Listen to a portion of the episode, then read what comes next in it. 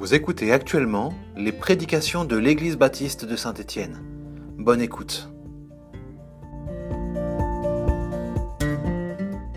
J'espère que vous allez bien ce matin. Je suis heureux de vous retrouver, de vous voir, d'avoir ce temps avec vous pour continuer. Et j'aimerais vous poser une question. Est-ce que vous savez ce qu'est le drop shipping?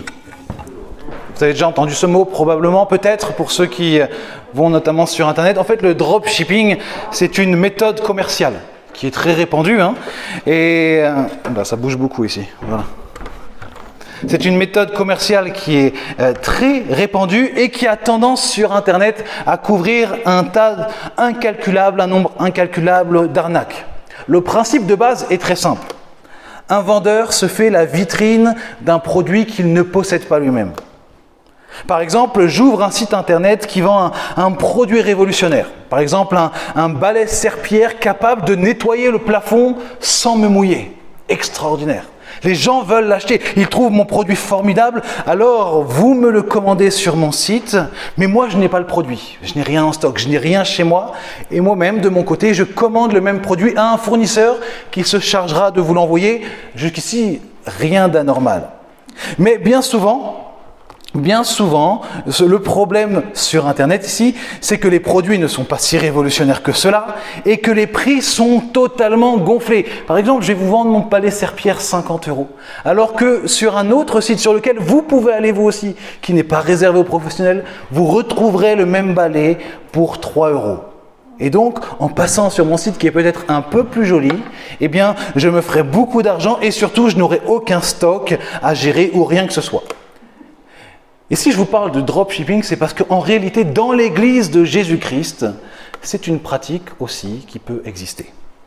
En effet, à chaque fois que l'on place un intermédiaire entre Dieu et les hommes qui ne soit pas Jésus-Christ, nous faisons du dropshipping dans le sens où nous vivons une arnaque spirituelle. Et c'est ce dont nous allons parler ce matin. Aujourd'hui, nous abordons notre quatrième message sur cinq dans la série des Solas. Petit rappel, nous avons vu quoi? Le Sola Scriptura, qu'est-ce que ça veut dire? L'écriture seule. Sola fide. La foi seule. Sola gratia. Seule la grâce que nous n'avons pas encore vue, que vous verrez la semaine prochaine. Solus Christus, aujourd'hui, le Christ seulement. Et soli Deo Gloria,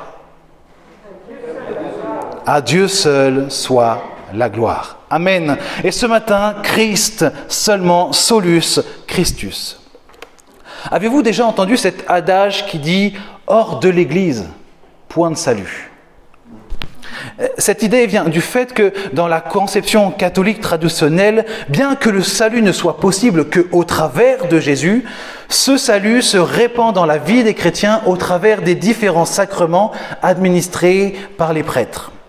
De ce fait, dans cette conception, le baptême d'eau, par exemple, des enfants, communique en lui-même quelque chose de spirituel.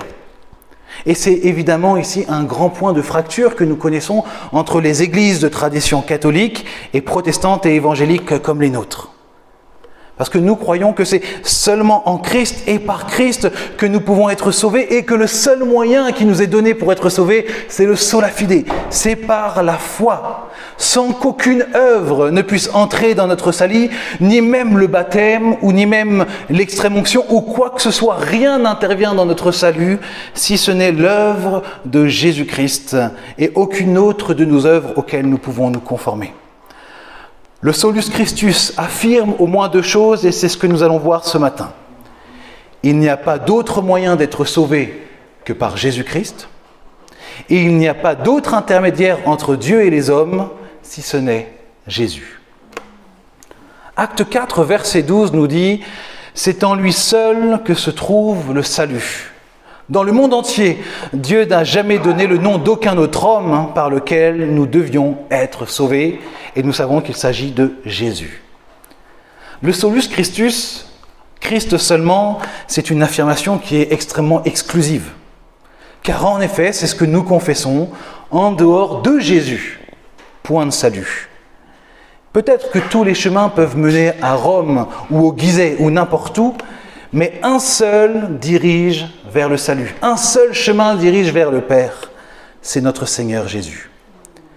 Cela veut dire que, aussi sincère et même aussi rempli d'amour et de gentillesse que peuvent être les personnes qui nous entourent, si elles ne placent pas leur confiance en Jésus, le Sauveur des pécheurs, il n'y a pas de vie éternelle possible. Car nous le rappelons ce matin, ce n'est pas sur la base de nos œuvres, ni même sur la base de nos bons sentiments que nous sommes sauvés, mais c'est au travers de l'œuvre de Jésus. Ce ne sont pas les sentiments de Jésus, ce sont les sentiments, ce ne sont pas nos sentiments qui nous sauvent, mais ce sont les sentiments de Jésus. Ce n'est pas notre propre justice qui nous sauve, mais c'est la justice de Jésus. Mes frères et sœurs, regardons à cette croix.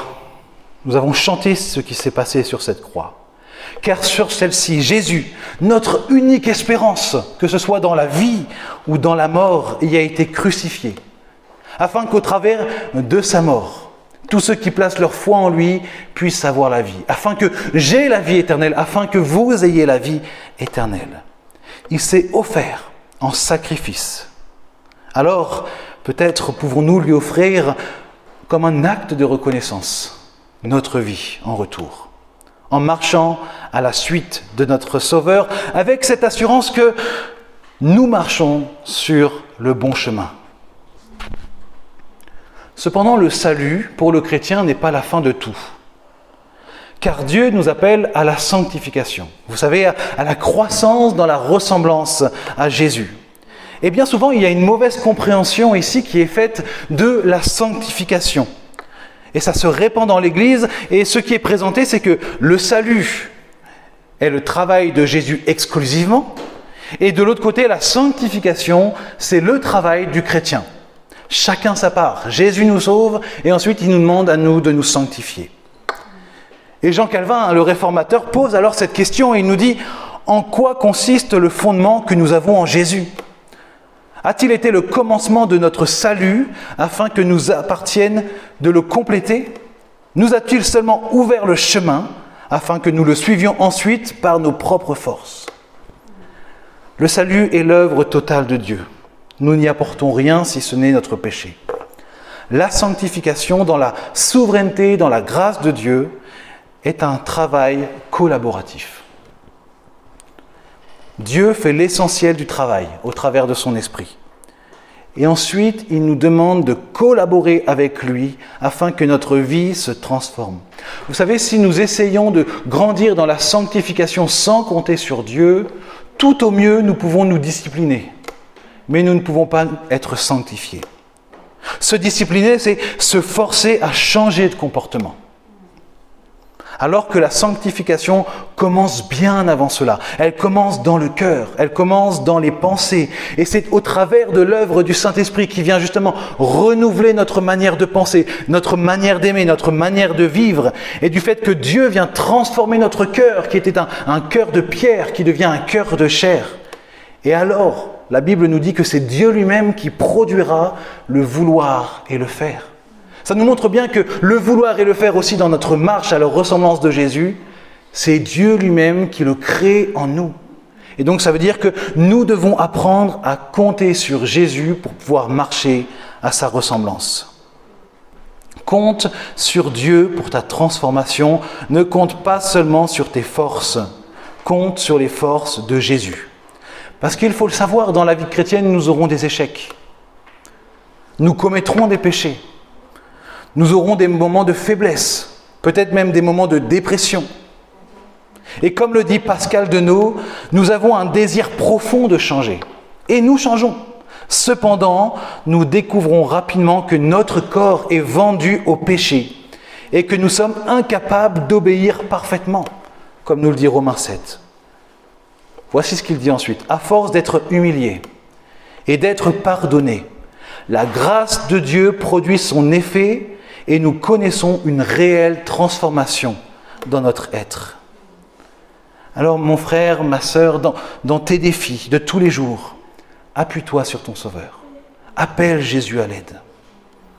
Garde la ferme assurance qu'il t'écoute et que, en ce moment même, Jésus-Christ est à côté du Père et qu'il intercède pour toi. Comme le dit la parole, il poursuivra jusqu'à son terme l'œuvre qu'il a commencée en toi. Et j'aime souvent rappeler cela. Peut-être qu'aujourd'hui tu as l'impression que tu es le pire des chrétiens ou la pire des chrétiennes. Mais regarde en arrière. Regarde qui tu étais avant de connaître Jésus. Comment était ta vie peut-être, ou même juste peut-être il y a un an. Et comment est-ce qu'au contact de la parole de Dieu, des frères et sœurs, ta vie a été transformée Peut-être qu'aujourd'hui tu n'es pas satisfait de ce que tu es, mais regarde aussi d'où Dieu t'a tiré et comment est-ce qu'il avance avec toi. Le deuxième aspect plus court qu'implique le solus Christus est en lien avec justement l'introduction du dropshipping. Le fait qu'il n'y a pas d'intermédiaire entre Dieu et les hommes si ce n'est Jésus-Christ. C'est ce que l'on retrouve dans 1 Timothée au chapitre 2, verset 5. En effet, il y a un seul Dieu et de même aussi un seul médiateur entre Dieu et les hommes, un homme, Jésus-Christ. Historiquement, lorsque la réforme a commencé, euh, c'est notamment sur ce point des intermédiaires que le mouvement euh, s'est embrasé. Notamment en ce temps, une opposition entre les réformateurs et la pratique du ministère de la prêtrise dans l'Église catholique de l'époque. En effet, dans la théologie catholique, le prêtre a un rôle vraiment singulier, particulier dans le sens où il est celui par lequel Dieu dispense les grâces de Jésus aux fidèles dans l'Église. Et Florent Vrac, dans un article hein, qu'il a écrit sur le sujet, rappelle d'ailleurs plusieurs éléments qui sont issus du catéchisme catholique, euh, qu'il est important de connaître, hein, et, et, qui nous montrent, justement, parce que c'est un document officiel, la place que peut avoir le prêtre dans la vie de l'Église. Article 1448, l'Église, par l'évêque et ses prêtres, donne au nom de Jésus-Christ le pardon des péchés. Le prêtre, l'évêque, donne le pardon des péchés. Article 1493, celui qui veut obtenir la réconciliation avec Dieu et avec l'Église doit confesser au prêtre tous les péchés graves qu'il n'a pas encore confessés et dont il se souvient après avoir examiné soigneusement sa conscience. Donc on voit que la réconciliation passe nécessairement par cette confession qui se fait au prêtre. Article 1456, l'aveu au prêtre constitue une partie essentielle du sacrement de pénitence. Et enfin, je m'arrêterai là, article 1495, seuls les prêtres qui ont reçu l'autorité de l'Église, la faculté d'absoudre, peuvent pardonner les péchés au nom du Christ. Nous voyons ici que dans cette conception, le prêtre a une responsabilité que personnellement j'appelle comme une, forme de responsabilité divine, car il serait en capacité de pardonner les péchés. Or, pour nous, aucun homme n'a la capacité et la possibilité de pardonner les péchés commis contre Dieu. Et je vous le rappelle, je n'ai pas le verset là, donc je vous le renverrai par mail, mais un moment, Jésus, dans les évangiles, pardonne les péchés d'un homme. Et à ce moment-là, les prêtres juifs se relèvent et se soulèvent contre lui. Pourquoi? Parce qu'il dit, c'est à Dieu seul qu'appartient la possibilité de pardonner les péchés. Et à partir de ce moment-là, les prêtres juifs, les responsables de la loi, veulent lapider Jésus. Parce qu'en effet, le pardon en lui-même des péchés est un acte divin. Bien sûr, nous sommes appelés à pardonner, de nous pardonner les uns les autres pour nos offenses mutuelles. Ça, c'est clair. Mais nous ne pouvons pas aller au-delà. Je prends un exemple en tant que pasteur, lorsque vous me partagez une difficulté ou un péché, je n'ai aucune autorité pour vous dire que le Seigneur vous pardonne parce que vous m'en avez parlé ou parce que vous avez accompli telle ou telle chose. Par contre, notre devoir en tant que responsable, en tant que frère et de sœur, c'est d'accompagner le pécheur devant le trône de Christ pour qu'il demande et il réclame directement le pardon à son Créateur, à son Dieu merveilleux. Mais nous ne pouvons pas aller plus là. L'Épître aux Hébreux, au chapitre 10, nous révèle pourquoi est-ce que nous n'avons pas besoin d'un intermédiaire, mais que nous pouvons aller librement. Hébreux 10, verset 18. Lorsque les péchés ont été pardonnés, il n'est plus nécessaire de présenter une offrande pour les ôter. Ils ont été pardonnés en Jésus. Ainsi donc, frères et sœurs, nous avons une pleine liberté pour entrer dans le lieu très saint grâce au sang du Christ, au sang du sacrifice de Jésus. Il nous en a ouvert le chemin, un chemin nouveau et vivant, à travers le rideau du sanctuaire, c'est-à-dire à travers son propre corps. Ainsi, nous avons un grand prêtre, Jésus, éminemment placé à la tête de la maison de Dieu. Approchons-nous donc de Dieu avec un cœur sincère, avec la pleine assurance que donne la foi, le cœur purifié de toute mauvaise conscience et le cœur lavé, le corps pardon, lavé d'une eau pure. Mes frères et sœurs, grâce à l'œuvre que Jésus a accomplie sur la croix, nous avons un plein accès à la présence de Dieu. Peut-être que maintenant certains pourraient dire hâtivement, mais ça c'était le problème des catholiques, c'est pas notre problème. Et si je me permets de, de, pointer ce problème qui était là en tout cas au temps de la Réforme, c'est parce que je crois que cet ancien problème catholique, en tout cas ce problème catholique, est notre problème aujourd'hui. Il est le problème des églises protestantes évangéliques aujourd'hui. Combien de ministères qui se présentent comme des évangéliques sont présentés comme le canal de bénédiction exclusif par lequel Dieu passe pour déverser sa bénédiction dans l'assemblée? Combien de gourous est-ce qu'on a vu dans des églises qui se font passer pour des pasteurs, pour des apôtres, pour des prophètes? Et qui rendent captifs des centaines de chrétiens en leur disant qu'il faut absolument qu'ils écoutent leur enseignement à eux et que s'ils dévient de leur enseignement à eux, alors ça veut dire qu'ils ne sont pas dans la vérité. La vérité, mes frères et sœurs, ne se trouve pas dans ce que je vous dis, mais si ce que je vous dis est conforme à la parole de Dieu. C'est la parole de Dieu la vérité, ce n'est pas la parole des hommes. Nous essayons de nous y conformer, et si quelqu'un prétend être celui qui a toute la vérité exclusive, eh bien alors il se fait un intermédiaire entre Dieu et les hommes. Et il nous rend captifs.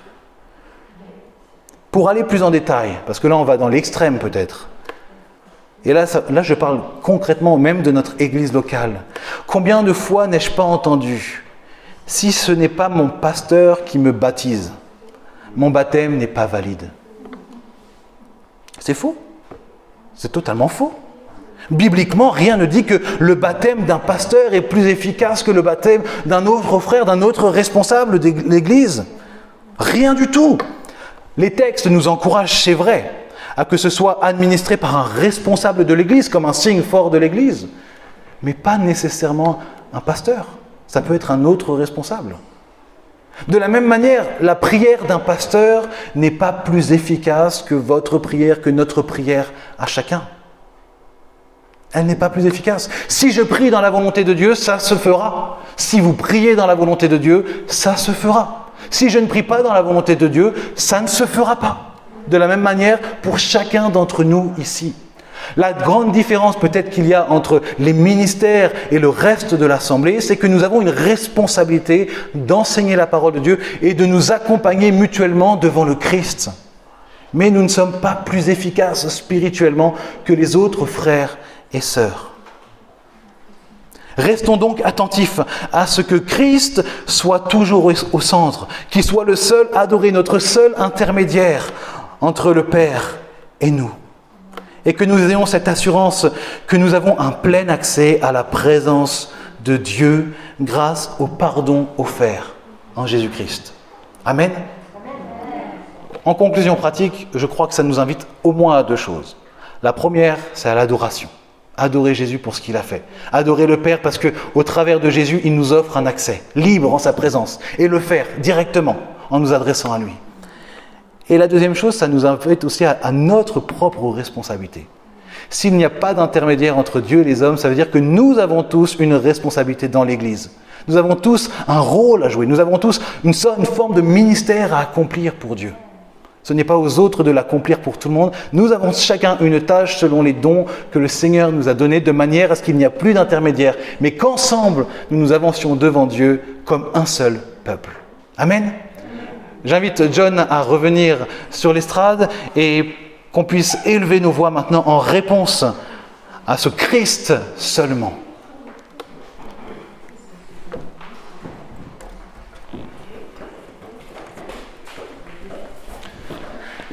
Père, nous voulons te bénir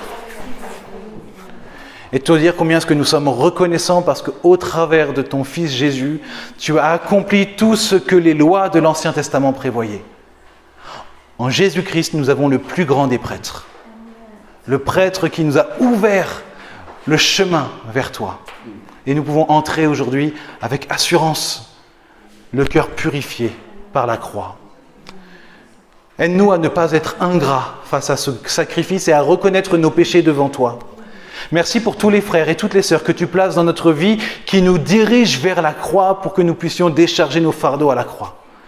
Et pardonne-nous pour toutes les fois où dans notre attitude, par nos conseils peut-être ou de nos mots, nous nous sommes placés comme des intermédiaires. Pardonne-moi parce qu'en tant que pasteur, je sais qu'il y a une grande tentation de le faire sans le vouloir.